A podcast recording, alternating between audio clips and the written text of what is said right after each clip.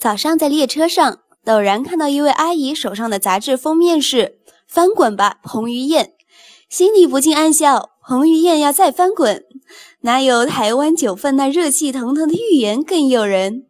一月份到达九份是一个颇为艰难曲折的过程。出发的时候，台北天气阴沉，气温也降下来几度。坐火车到瑞芳站下车，走出七堵火车站的时候。外面已经冷雨绵绵，一行人七零八落地赶上去九份的大巴，颇有些狼狈不堪了。但是为了我们心中千与千寻的取景地，更重要的，为了新一轮美好食物的扫荡，这点牺牲算什么呢？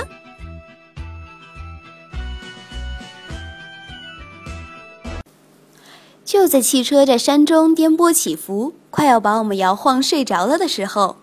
一缕温存的红色映入我的眼帘，远处的山坡上，不就是九份步行街的入口吗？那暖融融的红光，正是街口小吃店铺挂上的大红灯笼啊！顾不得撑好雨伞，我们就冲向了那温暖的所在。第一个吃什么？当然是芋圆。高高的台子后面，穿着厨师白袍的胖大叔忙碌着。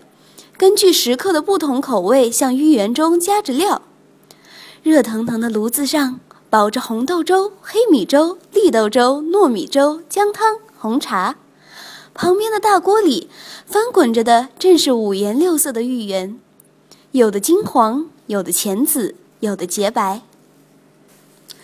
更搞笑的是，大叔听到我和鸡娘娘只要一碗时，大声打趣道。你们要是吃了不想要第二碗，我就再请你们吃第二碗，弄得我和娘娘尴尬的互掐。好在片刻功夫，冒着呼呼白气的芋圆已经端上黑米桌子，我们持勺以待了。点的是红豆汤芋圆，第一口吃的红豆，软糯爽口，给人的脸上也平添了两朵红晕。第二口喝汤，胃里渐渐的暖和起来。更溢满了甜滋滋的味道。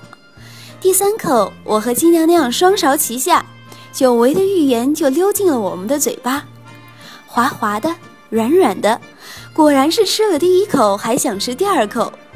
芋圆里还有五谷杂粮的味道，果然是一口下去，百种温情在心头。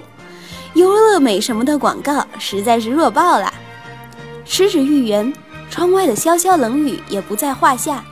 甚至有食客端着碗走到室外的天台，看着远处的江河山景，一边吃一边呲呲地吐着热气，也是位豪爽人士。温情的芋圆店当然应该配上一首温情的歌，这甜滋滋的味道，莫不是听一曲梁静茹的儿歌最为应和。放学后与小伙伴三五成群，偷偷地坐进白气腾腾的小吃店。拿积攒的零花钱买上一两块热乎乎、甜蜜蜜的零食，然后彼此分享着班上的喜闻乐见，那种时光能不让人怀念吗？当我们捧着空溜溜的碗，不好意思的再次走到大叔跟前，想必对方是笑的那个开心了。